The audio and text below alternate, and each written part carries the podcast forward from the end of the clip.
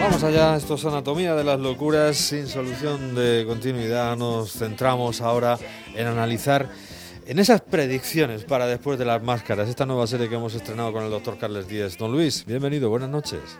Eh, buenas noches, Jacinto, y a los escuchantes. Buenas noches. Bueno, qué vozarrón tienes hoy a través del teléfono. Me, parece esa. Qué barbaridad. Me has dejado. Mm patado, Parece la, voz de Morgan Freeman, del que vamos a hablar luego. es una cosa tremenda. No, es, cosa de los alérgicos. Se, ah, pone, se, pone, se, pone, esta voz en corto, sopla un poquito de viento. Se te pone voz de hombre. Bueno, vamos a hablar de, estas, de esta serie de Para después de las máscaras. Hoy nos adentramos en, conceptos como la duda, los futuribles, la perplejidad, porque ya ha pasado la euforia, eso ya lo contamos, ¿no? Y esta, esta que salíamos y tal, y hombre, tal, qué bien que nos podemos ver. Eh, luego venía la queja y el cabreo, todo estaba, todo estaba mal, todos nos metíamos con todo el mundo, el gobierno, el otro, el de la moto. Bueno, pues todo esto ya está aplazado porque ah, ha llegado el verano. Y, ¿Y cuál es nuestra posición ahora? ¿Cuál es la postura que tenemos ahora de cara a lo que viene? Sí, bueno, ya se empiezan a abrir las calles, se empieza a salir la gente a la calle y al principio, pues como muy bien decía, pues la euforia, la alegría del reencuentro, posteriormente pues la queja, el cabreo y ahora mismo pues ya estamos en esa haciendo planes, estamos a principios del mes de junio, la vida se ha interrumpido durante 60 días, empezamos a incorporarnos a los puestos de trabajo eh, paulatinamente, los centros comerciales empiezan a abrir, los servicios sanitarios empiezan a abrir y empezamos a retomar pues una esta eufemismo de la nueva normalidad y entre esas cosas está el, el, veraneo que lo tenemos aquí aquí delante, ¿no? Y, pero claro, no, no va a ser un verano normal y corriente. Entonces esto empieza a generarnos eh, duda, duda de qué hacer, qué no hacer. Aplazamos un poquito para septiembre, que va a ser duro el otoño. Aplazamos un poquito y empezamos a... Nos metemos en la duda, ya no estamos tanto en la queja, ya no estamos tanto en la euforia. Si uno se acerca a una terraza, sobre todo el, el qué vas a hacer, pues no lo sé, la duda, ¿no? Y la duda es un, un motor potente de, ansiedad, de incertidumbre. Sin duda. Hay personas a las que hay gente que no puede que no puede vivir con esa con esa incertidumbre, ¿no? Que, que le, que le puede, ¿no? Realmente. Y, esto es lo que tenemos aquí, porque ahora hacer planes es imposible, salvo de, de que no vaya más allá del día siguiente o dos días a lo sumo, ¿no? Exactamente, y eso el ser humano no está preparado para eso. Una de las capacidades que tiene el ser humano es la capacidad de anticipación, de antelación, de, de, de, proyectarse en el futuro, de verse en el futuro eh, para, para todo tipo de cosas, para, desde para el trabajo hasta para, hasta para el ocio. Y esa que es una capacidad innata del ser humano, es una de las grandes diferencias que tenemos con, con, el, con el resto de los animales pues está truncada, está truncada por una circunstancia. Queremos pero no podemos. Al querer y no poder, eso genera un malestar interno eh, importante. Planes inmediatos eh, y sobre todo buscar eh, yo me descubro a mí mismo, ¿no? Diciendo, bueno, esto ya está. Que has hablado antes, el, el, otoño va a ser duro, pero eh, no queremos estar en ello. Es decir, pensamos, esto ya esto está bastante bien ya, ¿no? Ya no se reportan prácticamente muertos en España desde hace días, pues uno, dos, en fin, pero en la, la, región está de cine, en ese sentido, bueno, vamos a, a pasar página de alguna manera, ¿no? A pasar página, no, yo diría pasar página pero hacia atrás, todo vuelve como, como era antes, ¿no? Todo va a ser como antes, no, esto es, esto es un querernos saber lo que sabemos, valga, valga el juego de palabras. ¿No? sabemos que con una probabilidad bastante alta, pues esto que ha pasado, y además fíjate, cuando hablamos de la pandemia, es cuando esto pase, no cuando pase el virus, se utiliza también, no se quiere nombrar al, al virus, una expresión que también algún día me gustaría analizar un poquito. Cuando esto pase, cuando esto pase, no es como se ha convertido, lo decía Susan Sontag, en una enfermedad tabú, ¿no? En ese libro tan chulo era la enfermedad y sus, y sus metáforas. ¿no? Eh, cierro el paréntesis acerca de. Eh, estaba, estaba diciendo que, que, no queremos saber lo que nos viene encima, porque con una probabilidad muy alta eh, puede haber una segunda ola, a lo mejor no tan terrible como esta, y lo que es seguro es que esto ha dejado una marca indeleble, y esto es un viraje de la historia, y las cosas no serán igual. Puede ser mejor, peor, pero igual es seguro que no. Sin duda. Ha cambiado para siempre, desgraciadamente, creo yo, ¿no? Pero bueno, porque además han introducido conceptos eh, que podrían haber sido extraños en nuestra vieja normalidad y que ahora tenemos que dar por, por sentado que van a ser así. Y, a mí cosas que, que, me disgustan bastante de, lo que, de lo que se queda, ¿no? Pero bueno, no va a haber otra, otra manera seguramente de, hacerlo. Yo creo que se ha conseguido eh, meter por fin el, el, otro virus, el de la individualidad, ¿no? El, el, de lo asocial, el de... Se habla mucho de solidaridad, pero yo no me lo creo.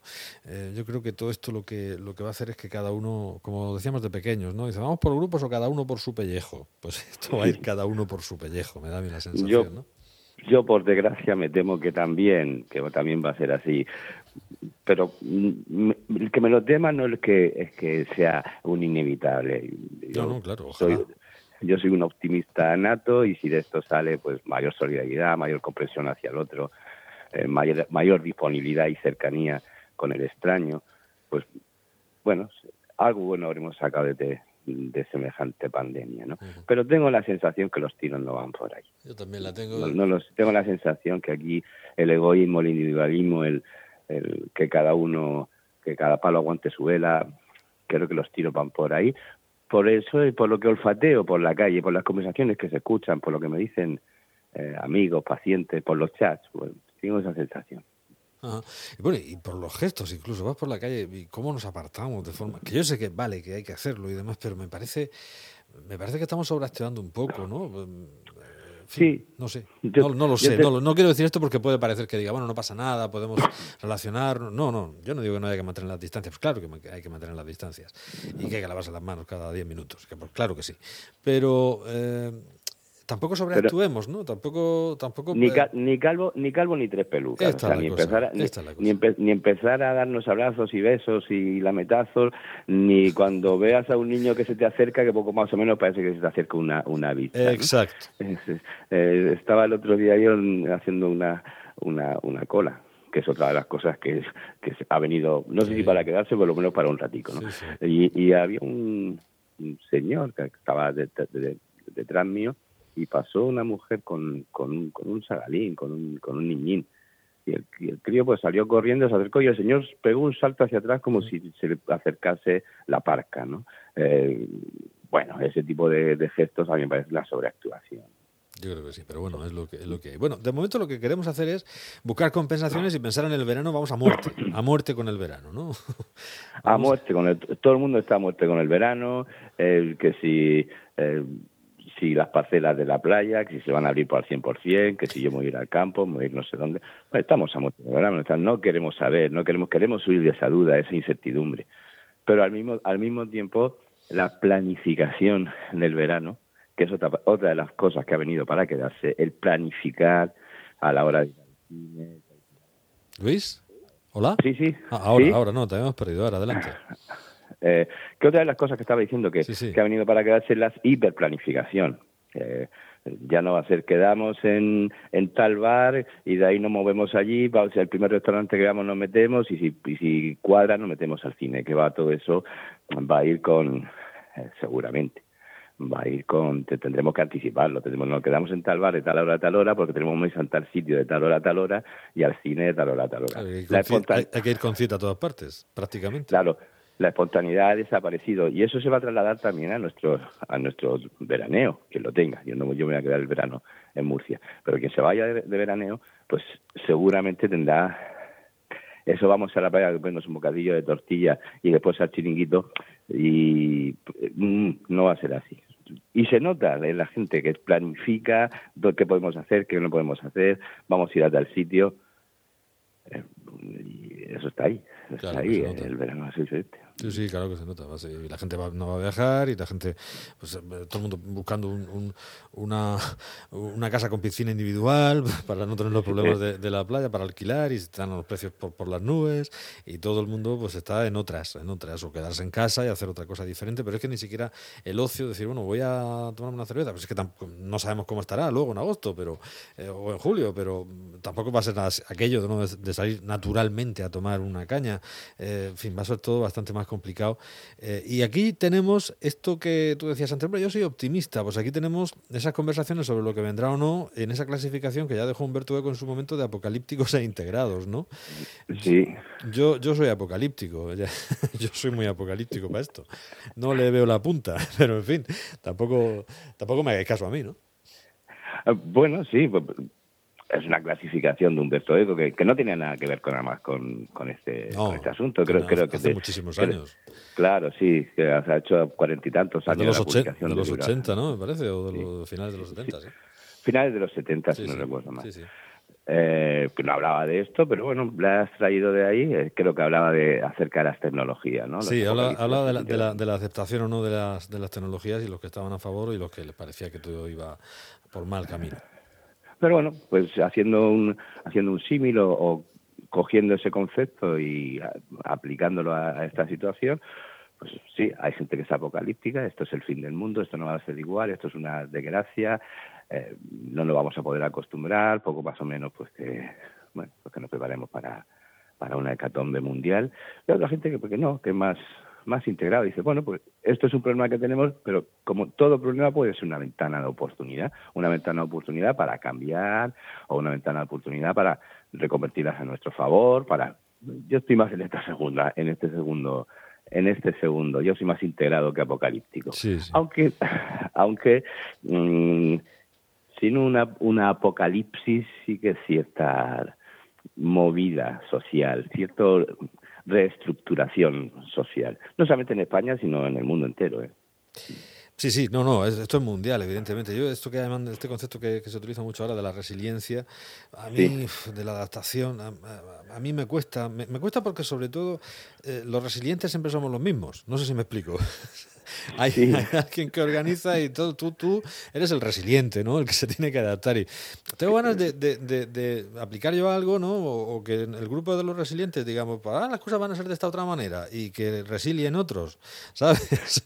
Pero en fin, esto son cosas mías. sí, sí, dice, todos los hombres somos resilientes, pero algunos más resilientes que otros. Algunos más resilientes, algunos ya la resiliencia no nos da para más de tanto cambiar, en fin, de tanto adaptarnos a lo, a lo, a lo que pueda venir o intentar bregar con ello. Bueno, pues esta es la, otra eh, etapa que estamos cumpliendo, las predicciones para después de las máscaras en esta nueva serie. Pues la duda, eh, es como planificamos, todo muy planificado, muy a corto plazo, los futuribles que ya no son aquellos. Esto será como, no, no, no, veremos a ver qué puede ser, casi casi lo que nos, lo que nos planteamos ahora. Y, en fin, y, esas dos clasificaciones de, del semiólogo de Humberto Eco que hemos adaptado aquí también, los que eh, nos parece que mm, no future, que se decía también en los 70, que no hay futuro. Sí, no, sí eso era eso muy Sex Pistol, ¿eh? Sí, eso era muy de Sex Pistol, sí. Y, y, los integrados que intentan mm, eh, resiliencia mm, por medio, pues eh, sacar la parte buena de, de todo este tinglado. Yo sí veo una parte buena, se gasta mucho menos. ¿eh? lo que pasa es que eso, eso es bueno para el que ahorra, pero de todas maneras es malo también para la economía. Así es que no hay manera. Aquí que cada uno ve el el asunto desde su óptica y cómo le viene.